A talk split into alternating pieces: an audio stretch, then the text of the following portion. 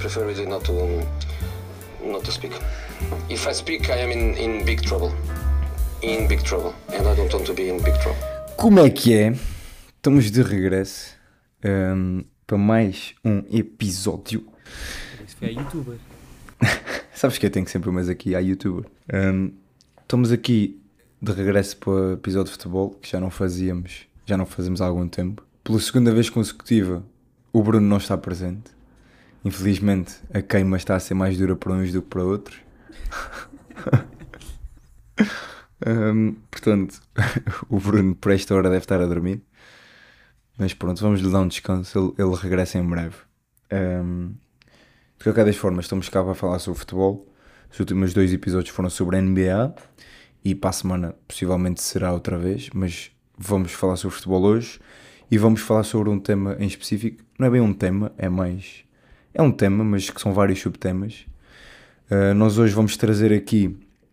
Uh, muito a, a, par do episódio que nós fizemos aí há algum tempo sobre a Liga Portuguesa no geral e aquilo que era preciso fazer para a Liga Portuguesa subir de patamar e, e porque é que estávamos a ser ultrapassados pela Liga Holandesa. Hoje vamos falar mais individualmente de alguns clubes, um, tanto clubes que nós achamos que estão a fazer o que é não é o que é correto, mas que estão a apostar forte uh, no seu crescimento nos próximos anos, tal como olhar para o reverso da medalha e um, olhar para os clubes que nós achamos que não têm projeto desportivo e que um, por causa disso não têm um futuro assim tão uh, linear e, e, e, bom, na nossa opinião. Portanto, vamos começar pelo, pelos aspectos positivos, pelos clubes que nós achamos que estão a trabalhar bem uh, e começar, se calhar, com aquele que é mais visível. Nós não vamos falar dos quatro grandes, porque isso será para outro episódio. Vamos de falar dos desses clubes e dos projetos deles. Até já nos foi pedido para falar sobre o projeto do Porto, mas isso há de ficar para outro episódio. Vamos começar pelo Famalicão. Uh, Famalicão, porque para quem não sabe, está a fazer uma aposta e acho que isso é visível, uh, mesmo a nível financeiro. Uh, todos os anos chega um caminhão de, de jogadores e podemos concordar ou não com a forma das coisas acontecerem, mas o que é certo é que a aposta existe e os resultados estão à vista. Nós, inclusive, Fizemos uma publicação no Instagram há pouco tempo sobre a época do Famalicão, não só da equipa, da equipa principal, mas como das outras equipas séniores. E tem, tem sido uma época muito positiva. Até onde, é que, até onde é que tu achas que o Famalicão consegue chegar e porque é que, qual é o motivo de, de destes bons resultados? estas equipas que, pá, respondendo à primeira pergunta, eu acho que estas equipas que não têm tanta eh, bagagem financeira, pelo menos consistente, tu falaste no investimento que tem havido nos, no, nos anos, só que não é algo que eles conseguem garantir todos os anos se não houver um investidor a meter dinheiro devido pronto, ao número de adeptos e isso. Eu acho que para além dos 4, 5 primeiros é difícil, porque o Vitória, apesar de não ter tido tanto investimento ou tanto dinheiro, devido à bagagem que tem, não só de, de jogadores e, e, e, tem uma excelente formação e tem tem, tem, pá, e tem uma boa massa associativa, consegue sempre uh, apoiar a equipa e, e ajudar nesse, nesse sentido. Fora desses cinco clubes, acho que é difícil uh, ter essa consciência no topo da tabela. E o Famalicão, salvo uma época ou outra, conseguiu estar sempre tranquilo e pelo menos a lutar por alguns lugares europeus. Eu acho que o teto, se o teto, sim, realista nos próximos 5, 10 anos, é estar consistentemente eh, metade superior da tabela, como estava o Rio Ave há uns anos antes de descer. Um, não digo superar o Vitória, mas estar aí nessa ordem, uh, nesses lugares, consistentemente, pelo menos a lutar todos os anos por um quinto, sexto lugar. Eu acho, eu, eu acho que isso, e agora pegando, eu acho que isso estavas a dizer tipo, de, do investimento, ou seja, é, eu acho que o investimento, infelizmente, de certa forma é um pouco mal visto no futebol por causa dos Cities e dos PSGs que são uns investimentos completamente absurdos. Mas qualquer tipo de investimento de fora parece que acabou por ficar mal visto porque ligam logo a esse tipo de clubes que apareceu, não vou dizer do nada, mas é, é quase. Mas a verdade é que estes clubes, como os Famalicão, sei lá, os clubes de meio da tabela ou abaixo em Portugal também precisam desse tipo de investimento se querem chegar mais perto e, e as coisas podem ser bem feitas mesmo com investimento de fora. Uh, e isso que tu estavas a dizer, eu até posso, só aqui para dar contexto, uh, o Famalicão subiu uh, para a Primeira Liga na época 19-20 e fez logo um sexto lugar. Um, depois, na época 2021, fez um nono, 21-22, oitavo, e este ano estão em oitavo outra vez, ou seja, sempre. Eu enganei-me quando disse que houve uma época em que lutaram pela, pela, pela manutenção. Quer dizer, se calhar lutaram porque isso depois dos pontos pode, podem estar mais perto do 17 ou do 16 do que do 5, mas pá, mas sim, pelo menos em resultados têm estado sempre lá em cima. Super Sim, uma das épocas ficaram a sexto lugar da, da linha d'água, a sexto lugar, a seis pontos. Portanto, sim, uh, ficaram sempre no top 10, o que mostra a tal estabilidade que, que eu falava. Um, e para além disso, uh, eu acho que este ano fizeram uma, uma meia final da, da Taça de Portugal, que também, também conta, começam a entrar nesse tipo de discussões. Um, mas a outra pergunta era sobre de onde, ou seja, uh, de onde é que vêm uh, estes bons resultados no sentido qual é, o que é que o Famalicão está a fazer melhor do que os outros, porque ok, a nível de, de investimento é real, existe, os jogadores que vêm são jogadores com qualidade, mas isso nós sabemos que não é suficiente. Um, a nível de treinadores, se eu não me engano, nestes 4 anos tiveram o quê? Três treinadores? Dois? que foi o João Pedro Sousa começou, se não me engano. Sim. Fez o sexto lugar. Houve ali uma altura em que tiveram o Silas também, tiveram o Ivier, mas sim, não, não, tiveram, não tiveram mais do que muitos clubes que estão por aí, sim. Eu acho que isso, lá está, é a tal estabilidade que é muito importante. E neste momento voltou João Pedro Sousa, ou seja, estão com o mesmo treinador que começou uh, a caminhada com eles. E eu acho que isso também, de certa forma, é importante um, portanto, lá está. Eu, eu, eu acho é que aqui o ponto-chave é que o investimento que existe não é um investimento direto, ou melhor, não é só um investimento direto para a equipa principal, é também um investimento na formação. E isto é muito importante perceber que os clubes em Portugal, se querem ter sucesso a longo prazo, têm que passar pela formação. Não há hipótese. E isto é uma discussão que já existe há muitos anos, que é existe uma aposta na formação nos três grandes e no Braga muito forte há já alguns anos. Não existe uma aposta na formação em 90% dos clubes em Portugal. E isso é um problema, nós falamos disso no episódio que falamos da Liga, que é muito complicado para os clubes mais pequenos apostar na formação, mas não é impossível. E tem de haver mais essa aposta porque são esses os jogadores que, que dão estabilidade ao clube. E eu acho que o Famalicão tem feito isso, isso muito bem e está à vista os resultados uh, das equipas abaixo, no sub-23 estão em primeiro, se não me engano, uh, a lutar com o, com o Benfica, certo? Ou estou a dizer merda? Sim, sim. Uh, e, e, no, e no sub-19 também estão, estão em segundo, para aí. É algo do género, ou seja, estão, estão a discutir nesses dois. Sub-19 é que lutar contra o Benfica, sub-23 então é isso, então é isso. Já não me lembro. É isso aí. Eu estou na fase para campeão, é uma coisa assim, mas estão, estão no topo nas duas, por isso isso mostra bem. E aí tu estavas a falar que eles podem, nos próximos 5 anos, se calhar não chegar ao ponto de ultrapassar definitivamente o Vitória, mas eu acho que o ponto onde eles estão a ultrapassar o Vitória é precisamente na aposta e na qualidade da formação, e eu acho que aí é que eles podem dar um passo acima do Vitória, porque eu acho que o Vitória, uh, e posso até falar, o Vitória eu acho que está numa situação bastante mais complicada, que é, está na terra de ninguém, e eu acho que está-se a aproximar para baixo mais para baixo do que para cima. E o Famalicão é um dos clubes que está à espera de que o Vitória faça aí uma ou duas más épocas seguidas e, e consiga efetivamente uh, adotar a, a, posição à frente do, do Vitória. Acho que o Famalicão acho sempre difícil estas equipas dependerem muito da formação como as equipas grandes conseguem, porque têm mais margem, estão mais habituadas a ganhar, é mais fácil os jogadores serem lançados, porque aqui a margem para erro é tão pequena, quer dizer, para cima também, mas, mas aqui para baixo é, é tão pequeno que uma, uma, série de maus resultados pode significar uma luta pá, mais desgastante pela, pela manutenção e isso é sempre mais complicado para o projeto das equipas. Acho que o Famalicão conseguiu uh, pronto, arranjar esse equilíbrio, conseguiu envolver alguns jogadores da equipa principal, como agora quem está na órbita de, assim, da mídia, o Gustavo Sá, uh, mas acho que essencialmente o que, o que tem distinguido o, o, o Famalicão das outras equipas tem sido o poder de recrutamento. E nós sabemos que estas equipas, para conseguirem Uh, não, é, não é estas equipas. No futebol, para conseguires vender, tens de ter pá, essencialmente jogadores mais jovens e conseguir isso conciliar com os jogadores mais velhos para conseguires criar um, um plantel equilibrado. E se nós olharmos para os últimos anos de, de, desta equipa, tem conseguido fazer contratações inacreditáveis de jogadores que pá, ninguém conhecia.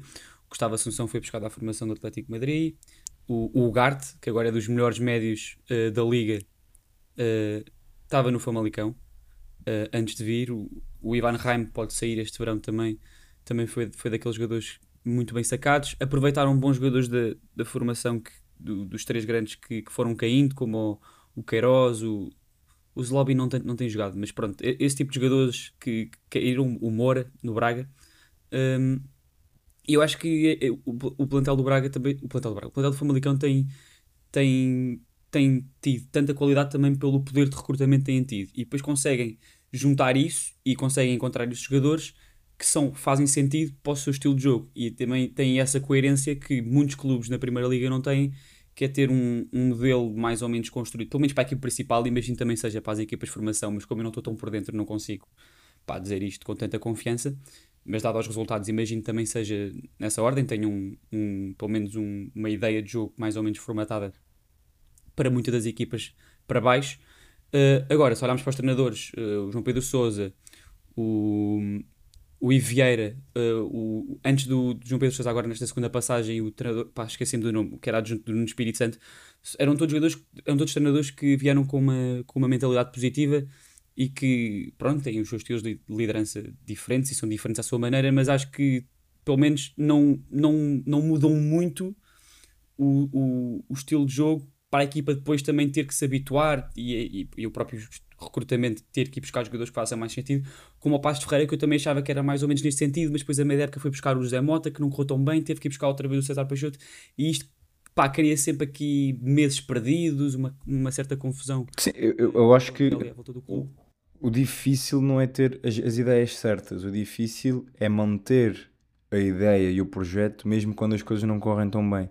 E, por exemplo, no caso do Passos de Ferreira, eu acho que a ideia era correta e nós, pá, acho que dava para ver que havia uma ideia positiva e o projeto uh, tinha ali coisas boas, mas como as coisas não funcionaram logo à primeira, de repente mudou tudo e depois deram um passo atrás. Eu acho que no caso do Famalicão, eles tiveram efetivamente, acho que foi no ano que o João Pedro Sousa foi despedido, tiveram na luta pela manutenção e não, não houve um pânico, houve uma alteração de treinador, mas não houve uma alteração da, da estrutura e da ideia. E depois conseguiram se manter e, e neste momento estão a continuar o seu caminho. Por isso eu acho que o importante é não haver alarmes e confiar no projeto que foi criado, porque eu acredito que estes projetos são criados a médio e longo prazo e não a curto prazo, ou seja, são projetos para mais de 5, a 10 anos.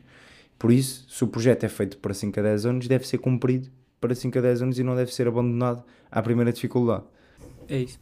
Hum, pronto, agora pegar nos exemplos, não sei se. Eu, eu, queria também só dizer que não é por acaso que o Famalicão é das equipas mais jovens da nossa liga, e é isso que estás a dizer, é, é parte do recrutamento de tal como nós falamos no episódio que falamos da liga que existe um carrossel de treinadores, uh, também existe um bocadinho um carrossel de alguns jogadores e o Famalicão tem fugido um bocadinho a ambas e, e tem conseguido trazer jogadores jovens de fora e, e os próprios treinadores, como tu já falaste, são treinadores de, de uma classe um bocadinho superior àquilo que se vê nas equipas que andam a lutar pelos lugares a meio da tabela. Um, podemos avançar, tu estavas a falar do, do Passo de Ferreira, acho que foi isso que nós dissemos. Eh, o projeto tinha tudo para, para ser positivo, mas acho que se perderam um bocadinho naquilo que poderia ser uh, o projeto do Passos nos próximos anos. Ainda por cima é um clube que tem. Entraram naquela entraram na, na conversa da de, despromoção e tentaram agir rápido. Mas para o passado, César Peixoto, uh, César Peixoto presente, Paulo Fonseca, Pepa, uh, houve outros que estou-me a esquecer, mas é, é um, e, e César Peixoto agora fala desde o início e mesmo depois de voltar para uma segunda pensagem não, não mudou a sua, a, o seu discurso. A equipa joga, pá, pelo menos de maneira semelhante, joga ativa, joga uh, tenta assumir o jogo. Uh, claro que nos jogos pode-se fazer isso, não contra os grandes. Uh, apesar da situação atual e claramente melhoraram, melhoraram os resultados e pá, vamos ver se, se, é suficiente ou não. Sim, eu acho que ele, ele tem sido um dos treinadores que tem, que tem sido pá, que eu acho que é positivo termos. Tem feito um trabalho bom, apesar de. Pronto, não podemos dizer que é um trabalho bom se eles, em princípio, vão descer de divisão, mas eu acho que há muitas coisas por trás e que o projeto deve continuar mesmo que eles deixam, porque eu acho que é daquelas equipas que são importantes no futebol também porque tem uma massa associativa interessante Fiel. e exato. E, e eu acho que e podemos também pegar nisto para pegar também nos clubes, que é alguns clubes em Portugal e o Famalicão foi um desses clubes que fez o sexto lugar no primeiro ano que têm eh, épocas muito boas e depois não conseguem fazer nada com isso, e às vezes até é pior. Eh, e o, o Passo Ferreira é um desses casos que fez a época com, o- com o Pepa, que eles, que eles foram à Europa e tal como aconteceu com o Passos, aconteceu com o Santa Clara, aconteceu com o Gil Vicente, clubes que fizeram épocas muito boas, chegaram a ir à Europa e depois foi, foi a cair. E por isso é que lá está. Eu questiono-me se, e, e achas que é bom para essas equipas ir à Europa ou às vezes é, é um passo maior que a perna e acaba por dar merda no. Se não for no ano a seguir, é nos anos a seguir. Hum, sim, eu acho que a maioria dos clubes em Portugal, salvo os cinco primeiros, um ou outro que tenha, se calhar, assim, uma estabilidade financeira assim um bocadinho maior, não tem grande capacidade para fazer. eh, uma época já é difícil, mais do que uma época, certamente, eh, na Europa. Isto não só, não só tem a ver com, com estão as inscrições, mas depois tentam sempre dar o próximo passo de, ir buscar mais jogadores, melhores jogadores, e isso depois também implica um maior risco salarial. As viagens, porque não estamos a falar de muitas equipes de viagens sempre para, para o oeste da Europa, é sempre para aqueles países tipo Arménia, às vezes, Cazaquistão, é um bocado complicado. E, e depois o próprio, a própria época interna sofre um bocadinho com isso, por causa do- dos jogos, da- dos jogos, muitos jogos a meio da, da meio da semana que portanto, não estão habituados a isso. Claro que estas equipas normalmente não, não chegam à fase de grupos, mas às vezes basta um, um início mais complicado em que tens ali as pré-eliminatórias, queres dar um bocadinho, queres dar um foco especial eh, à competição europeia e acabas por sofrer um bocadinho na- no campeonato. A própria pré-época fica, fica, é, é sempre é virada para isso. O que é sempre um bocado estranho, porque depois tens as equipas, como falaste no, no Gil Vicente e no Santa Clara, foram equipas que iram cedo na Europa e não, não chegaram eh, à fase grupos. E parece que a pré-época está quase toda relacionada com isso, porque jogam mais cedo, eh, têm, têm mais jogos no início, portanto, pá, não sei, eh, eu acho que implica não só financeiramente, mas também desportivamente um, um grande, um grande risco eh, pá, para as épocas que vêm. Per- perdem também, hum, a maior parte das vezes, perdem grande parte do plantel também. Perdem, Sim, para- para- normalmente, infelizmente, perdem o treinador também. E isso aí é algo que eles também às vezes não conseguem controlar. E se nós olharmos, é assim, na época passada, tivemos o caso de Gil Vicente, que fez um quinto lugar, foi à Europa. Época a seguir, que é a época que estamos neste momento, Gil Vicente está em 14, eh, em princípio vai se manter, mas eh, a dois lugares da, da despromoção. Na época 2021, tivemos os dois casos que estávamos a falar: Santa Clara, sexto lugar com 46 pontos, e Passo de Ferreira, quinto lugar com 53. Neste momento, estão os dois na posição de descida direta, apenas dois anos depois. Portanto, lá está. Não existe estabilidade e não existe hum, um aproveitamento daquilo que é uma época mais positiva. Uh, e se calhar temos clubes que conseguem estar muito mais estáveis e muito mais hum, seguros na Primeira Liga quando fazem, sei lá, 5 anos seguidos a fazer um décimo, entre um décimo segundo e um oitavo, em vez de irem fazer um sexto ou um quinto. Se calhar para os clubes acaba por ser melhor porque conseguem manter os jovens, conseguem manter mais jogadores, conseguem manter o treinador e, e assim conseguem manter o projeto. Uh, no caso desses clubes, nenhum deles conseguiu manter uh, o projeto e os, os jogadores e, e até o treinador. Acho que quem conseguiu manter o treinador na época a seguir foi só Santa Clara. Uh, o Pepa saiu na época a seguir. O, o treinador do Gil Vicente também saiu na época a seguir. Uh, por isso só o Santa Clara conseguiu manter o treinador na época a seguir e conseguiu fazer uma época interessante na época a seguir, mas depois, dois anos depois, caiu. Portanto, eu acho que lá está. É um, é um repousado que se calhar é um pouco envenenado, porque não temos muitos casos de clubes que tenham conseguido uh, fazer isto uh, render, uh, isto de ir à Europa render. E este ano temos o Aroca. Vamos ver se nos próximos dois anos o Aroca não cai, não cai para a segunda liga, porque tem sido, tem sido recorrente. Estamos a pegar nisto depois das notícias, acho que saíram ontem do, do Chaves um, não apresentar as suas inscrições à UEFA, algo já não sei se é apresentar inscrições, mas pronto, basicamente caso qualificarem, não, não sei se estão admissíveis para, para participar com base no. Não tem, sentem que não têm estrutura uh, financeira e o que for para, para competir na Europa no próximo ano e preferem ir devagar, devagar. Claro que isto tem alguns adeptos, causa algum transtorno, porque é a oportunidade. Não sei se o Chaves já jogou a Europa, pelo menos recentemente não. E causa algum transtorno de não ter essas oportunidades de pronto, jogar na Europa, ver a equipa jogar fora, como o Rio Ave teve com o Milan há uns anos. Só que a direção fez os prós e contas e, e sentiu que, que se calhar não, não dava, pelo menos agora, neste momento. Sim, basicamente é olhar para isto que nós estamos a dizer e se acontece aos outros, porque é que não há de acontecer a eles? Não é? Tem andado sempre merda. E como tu pegaste Santa Clara, eu gostava que tu fizesse, fizesse a ponte e, e, como estás mais por dentro, que és dos Açores e conheces mais ou menos o funcionamento ou a realidade lá de, daqueles sítios, como é que, o que é que aconteceu? Uh, se há uma razão, se há. Se há...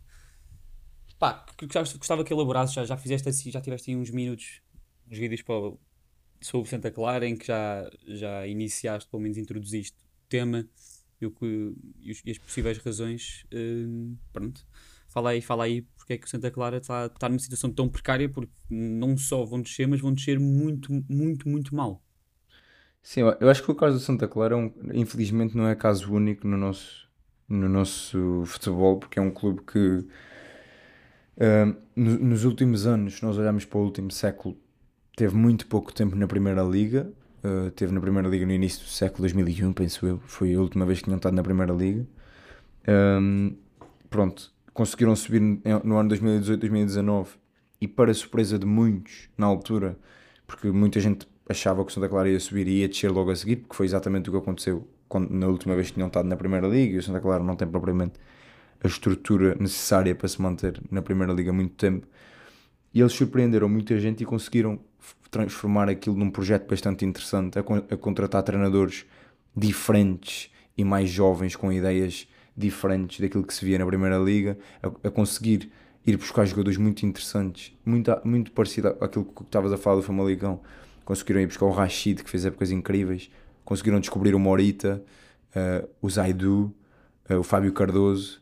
Uh, portanto, conseguiram fazer coisas com jogadores muito interessantes que conseguiram fazer equipas muito engraçadas com e, e lá está, na época a seguir a subirem um, na época a seguir, na primeira época aliás, conseguiram um décimo lugar e na época a seguir uh, fizeram um nono, ou seja, conseguiram se estabilizar na primeira liga e depois daí conseguiram dar o salto para conseguirem ir, à, ir à Europa. Ou seja, parecia que estava tudo a correr bem, estava tudo a ser bem feito, porque eles subiram, estabilizaram-se no meio da tabela dois anos seguidos, conseguiram ir à Europa uh, e depois de ir à Europa conseguiram o sétimo lugar, ou seja, fizeram um sexto e um sétimo de seguida. Portanto, tinha tudo para a coisa continuar a escalar e se calhar conseguirem mesmo estabilizar-se como uma equipa ali na, nos lugares acima, ali nos oito primeiros. Infelizmente, este ano aquilo rebentou e o Santa Clara uh, deve estar a fazer uma das piores campanhas de sempre do nosso campeonato.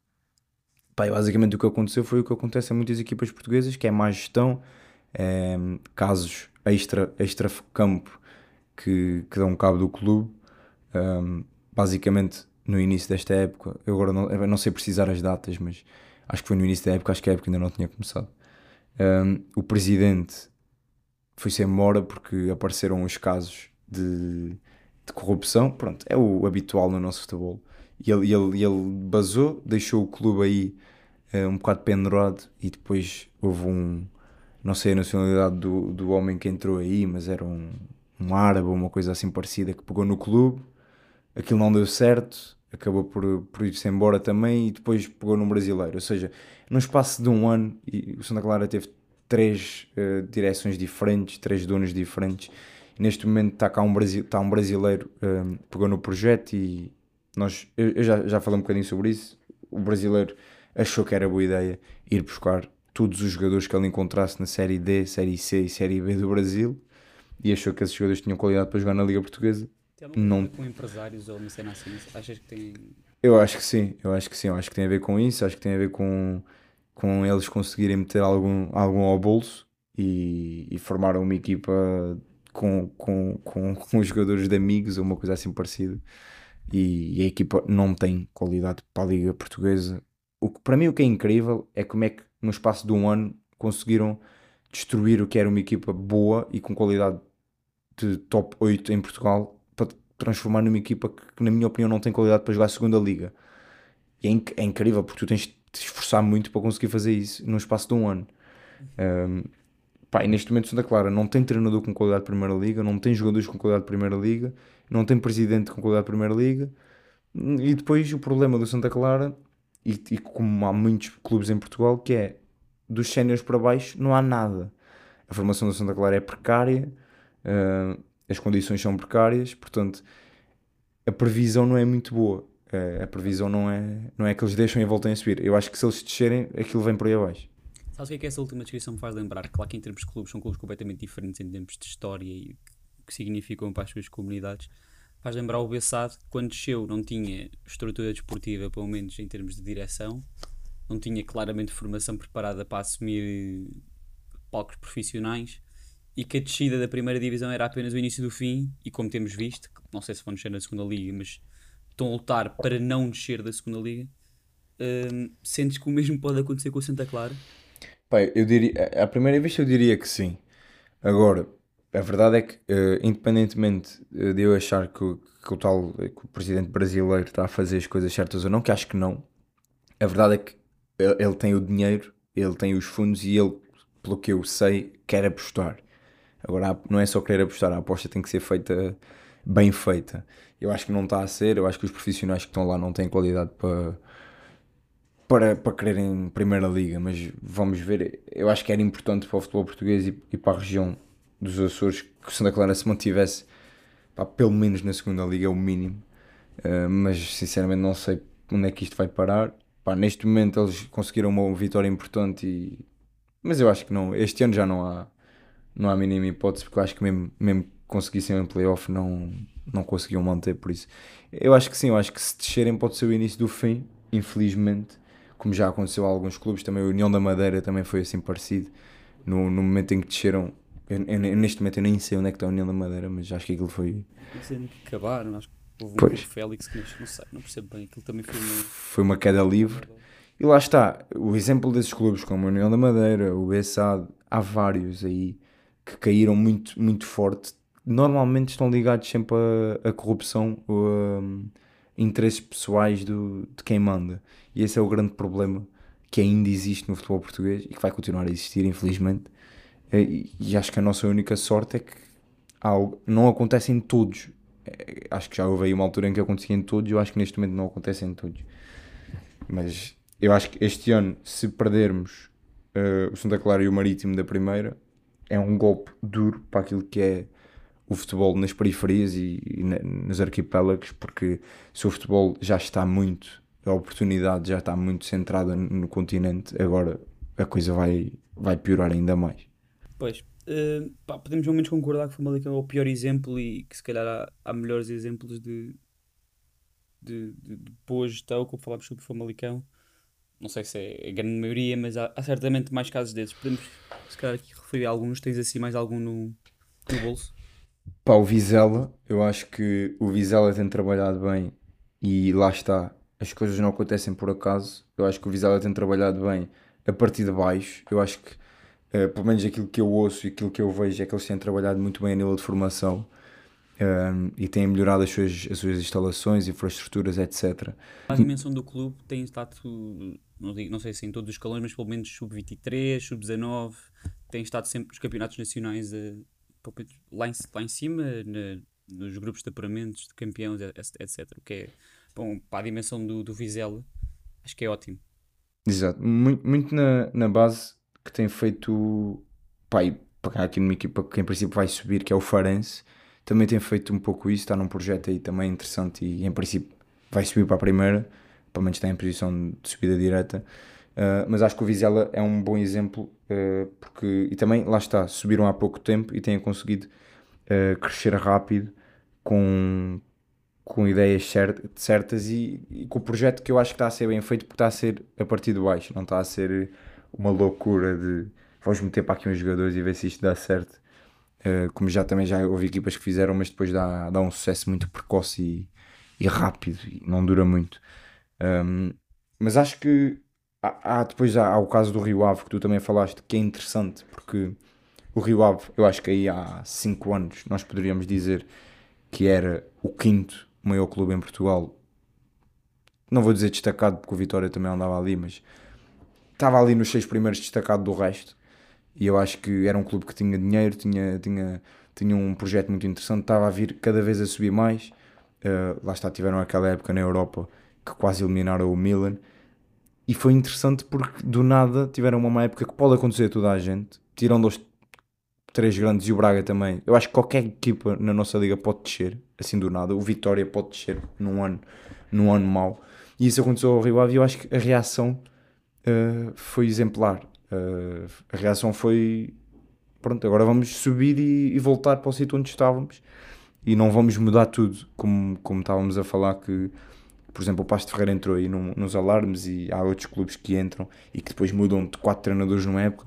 O Rio Ave acho que teve a reação certa e conseguiu, uh, ainda por cima com, com um dos treinadores mais jovens de, e que, na minha opinião, que tem mais qualidade do nosso futebol, uh, conseguiu, exato, conseguiu subir e neste momento acho que eu, a minha previsão para o Rio Ave é que nos próximos 4, 5 anos, e eu espero que, que com o Luís Freire consigam ir subindo gradualmente e voltar ao sítio onde estavam e mostrar que uma descida não é o fim de um clube e se calhar eles desceram o que é o ano passado, não é?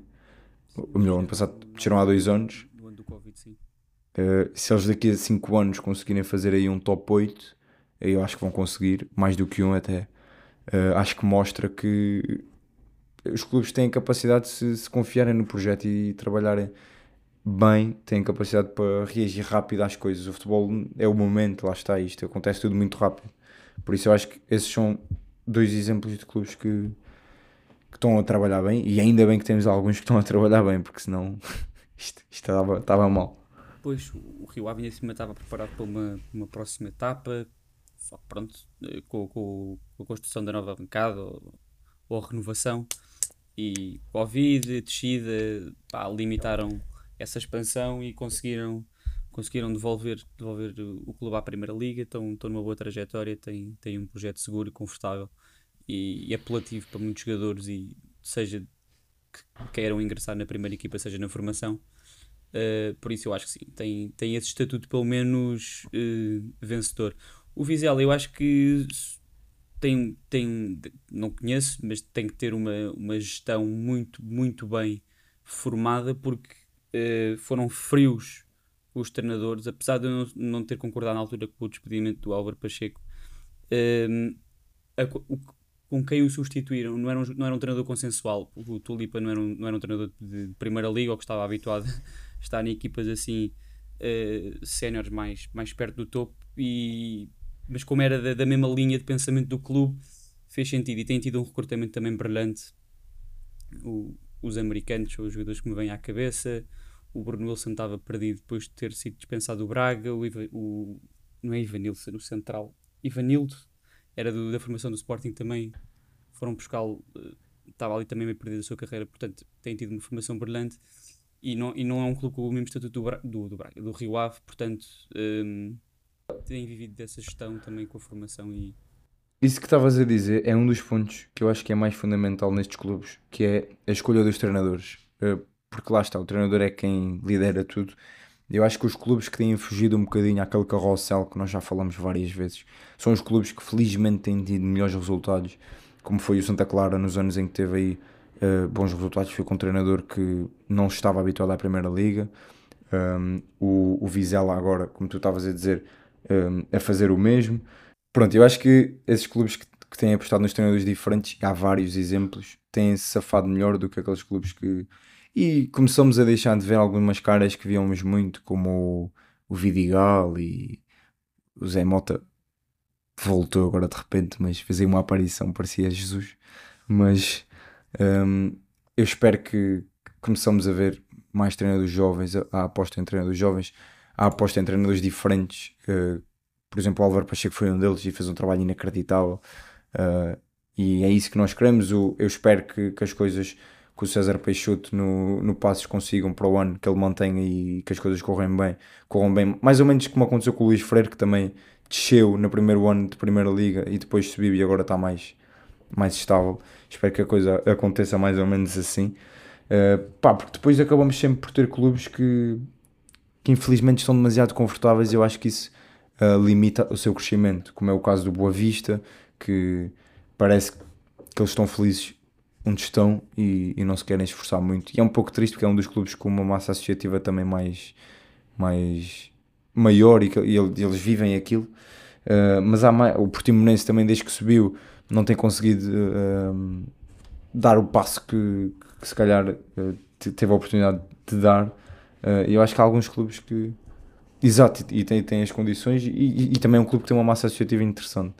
Um, eu acho que o, Marítimo também, este ano, se calhar vai descer, e é um clube que nos últimos anos também tem estado um bocadinho um, ali, muito, muito naquilo que foi o tom dela durante muitos anos. Um clube que todos os anos está na luta ali na, na parte de baixo da tabela vai acabar por, por cair, não, não há milagres. Até o tom dela caiu, que parecia que nunca, que nunca ia cair, por isso uh, eu acho que às vezes é preciso não só ir buscar esses treinadores e uma equipa para manter, mas querer algo mais e fazer, eh, lá está, o tal projeto e meter toda a gente a pensar no mesmo, desde a formação até aos séniores, ter um projeto que é independente do treinador e é independente dos jogadores que estão lá, eu acho que é o mais importante para, para o sucesso, mas lá está. Uh, cada um tem, tem os seus objetivos e também alguns não têm capacidade financeira para, para, dar esse, para ter esse risco e, e muitos deles sabem que se caírem é o, final, é o fim do clube. E esse é o, é o, é o problema.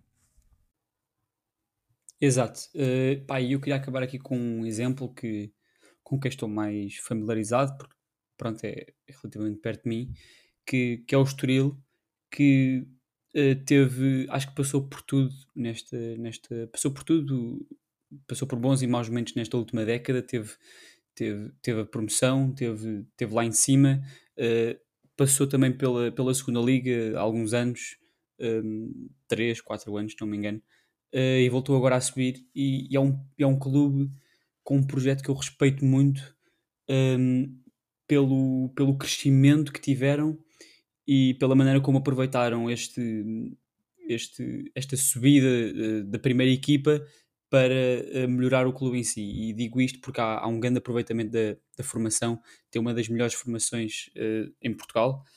acho que neste momento já é a terceira na região de Lisboa, isto, mal, isto falando na minha vida toda eu não, não conhecia bem o Estoril, era um clube que uh, não, tinha grande, não tinha grande nome, uh, não só a equipa séria, mas a, a formação, e, e isto uh, com Benfica e Sporting lá em cima todos os anos, como a melhor de, de, desta região, e o Belenense em terceiro também minimamente destacado, acho que aproveitou este tumulto todo, estes problemas que o Belenense teve nos últimos anos, que apesar de tudo o Belenenses conseguiu manter com uma boa formação, mas não é tão boa como era há uns anos, calhar em termos de nome, e, e de, não estão tantas vezes nos campeonatos nacionais, pelo menos.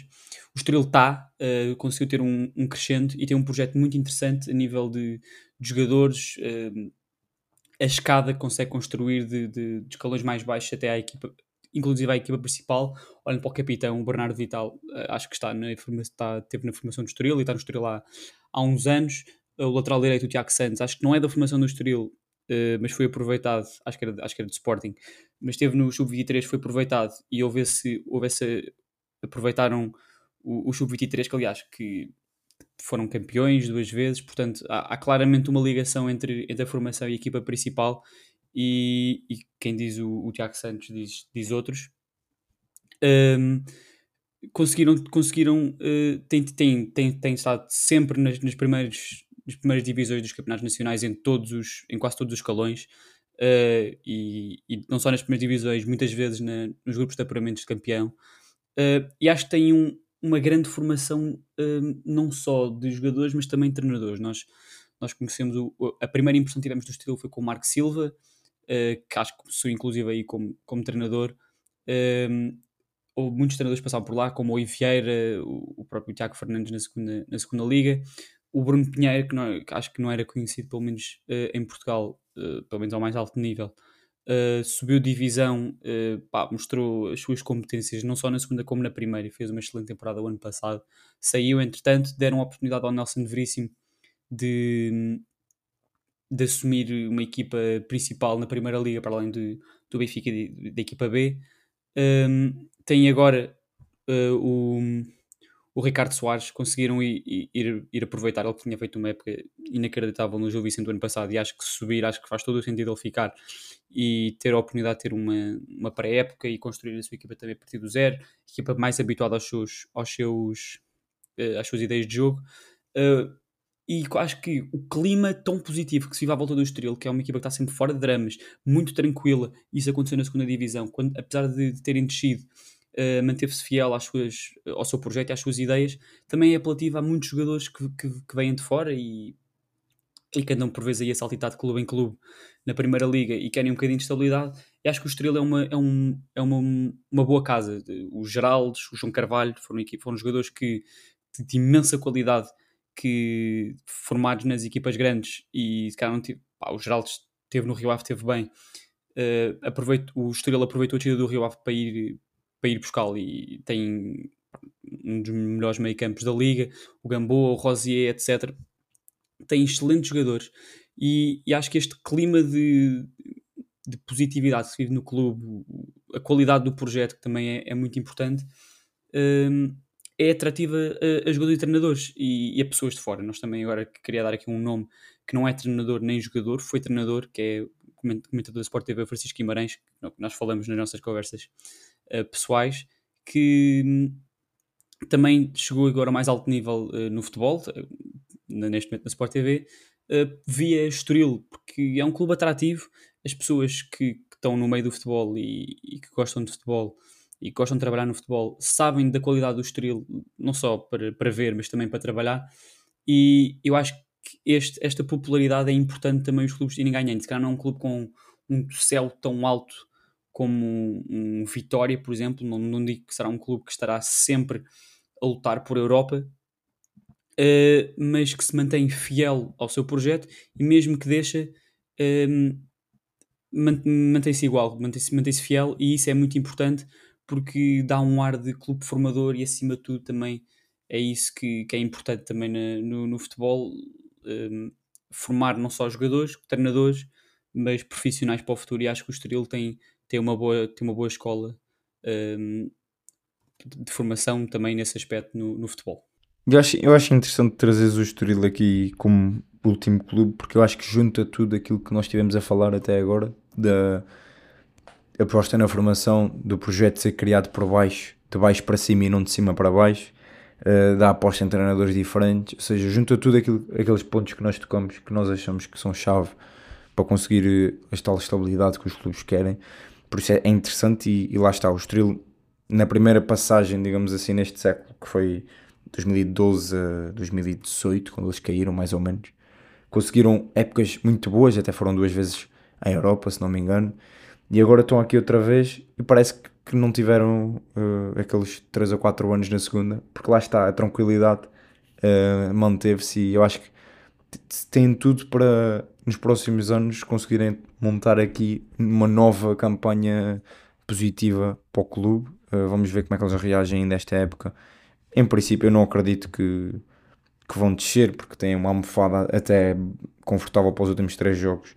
Uh, por isso, em princípio, vão se manter e construir um projeto uh, a equipa já com o Ricardo Soares para a próxima época também acho que pode ser importante. Só, queria só acabar com uma nota uh, para os treinadores, porque eu acho que a culpa muitas vezes uh, do não sucesso das equipas que vão à Europa é um pouco dos treinadores, porque, tal como eu estava a dizer, praticamente todos os treinadores que fizeram uma grande época e levaram uma equipa à Europa saiu no, no momento a seguir. Muitos deles até em momentos já muito próximos do início da época, como foi o caso do Ricardo Soares, que sai praticamente a uma semana do início da época.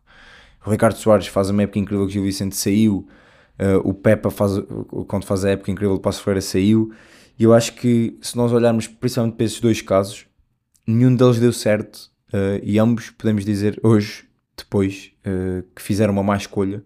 Claro que isto, eu estou a olhar só para, para a parte desportiva, obviamente que para eles, a nível financeiro, eu acredito que tenha sido uma, uma escolha bastante, bastante acertada, mas no caso dos dois, a nível desportivo, as coisas não correram bem e se calhar se tivessem mantido no sítio onde tiveram sucesso, se calhar conseguiam ter dado o tal segundo ano seguido positivo ao clube e isso dava mais estabilidade aos próprios treinadores e aos clubes. Eu acho que também é um pouco importante às vezes preocuparem-se um bocadinho com os clubes e não só consigo próprios. Não posso julgar ninguém, obviamente, cada um faz as suas escolhas e é tudo, está tudo certo, mas acho que isso também, às vezes a culpa não é só dos clubes e às vezes os clubes também são apanhados desprevenidos com as saídas dos seus treinadores. Não sei se tens mais alguma coisa para dizer.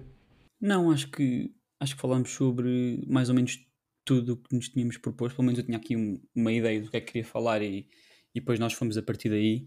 Um, pá, sinto que há, há, sempre mais para explorar, mas uh, sim, não, não, sei se temos o tempo e também não, depois não sei se, se estará para um segundo episódio, por isso uh, se, se, alguém aí quiser ouvir, não sei se uma segunda parte, mas a nossa opinião ou a nossa, um, o nosso lado sobre a nossa perspectiva sobre algum tema relacionado com, com isto, Primeira Liga, algum clube especificamente, algum presidente, jogador, etc., algum treinador, uh, faça-nos chegar que, nós, que nós o faremos. Uh, se acharmos que vale um episódio, faremos um episódio. Se acharmos que vale um texto para o Instagram ou para o Twitter, tal acontecerá, ou um, um, vídeo para o TikTok.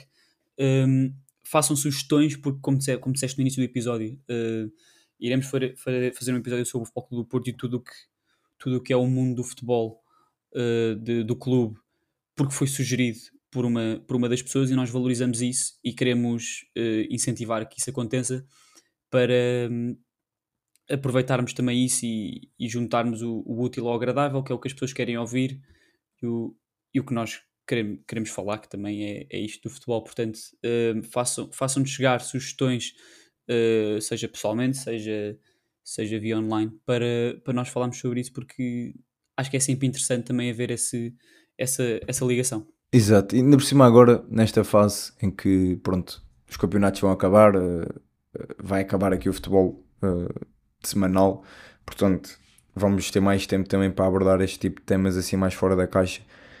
Por isso, mandem-nos mandem os vossos temas, porque nós teremos todo o gosto em abordá-los. Uh, é isso, passem na, nas nossas redes que, que estamos lá uh, a meter conteúdo. No Instagram, e de, deixar só este aviso que devia ter deixado no início, mas, mas é o que é. Nós fizemos uh, umas sondagens para criar uma equipa um, ehm, que basicamente é a melhor equipa da Liga Portuguesa dos últimos anos. Vai sair a equipa que foi montada, que na verdade foi montada por vocês, porque foram vocês que votaram e escolheram os jogadores que iam uh, entrar nessa equipa e a nossa ideia é fazer isso com outros campeonatos e por isso sigam-nos no Instagram para participarem dessas escolhas para construirmos essas tais melhores equipas de, de, cada, de cada campeonato. Outra coisa, e que saiu uma publicação no nosso Instagram e no nosso TikTok, é que nós fomos convidados pela Liga Portugal para estarmos presentes na, na segunda edição do, do Thinking Football, uh, que para quem não sabe é um summit que aconteceu a primeira edição ano passado, aqui no Porto, uh, sim, onde tiveram presentes as principais figuras do futebol português e, e não só, futebol internacional também. E nós agradecemos desde já o convite da Liga, porque vamos estar lá uh, na segunda edição, que vai ser em setembro, 9 e 10, se não me engano. Já partilhamos um vídeo sobre isso no, nas redes sociais, por isso sigam-nos para saberem mais e também para estarem a par aí do, do que é que vamos fazer Vão sair também um ou dois episódios sobre isso uh, em breve, por isso fiquem atentos, porque nós vamos ter novidades. É isso. Acho que está tudo.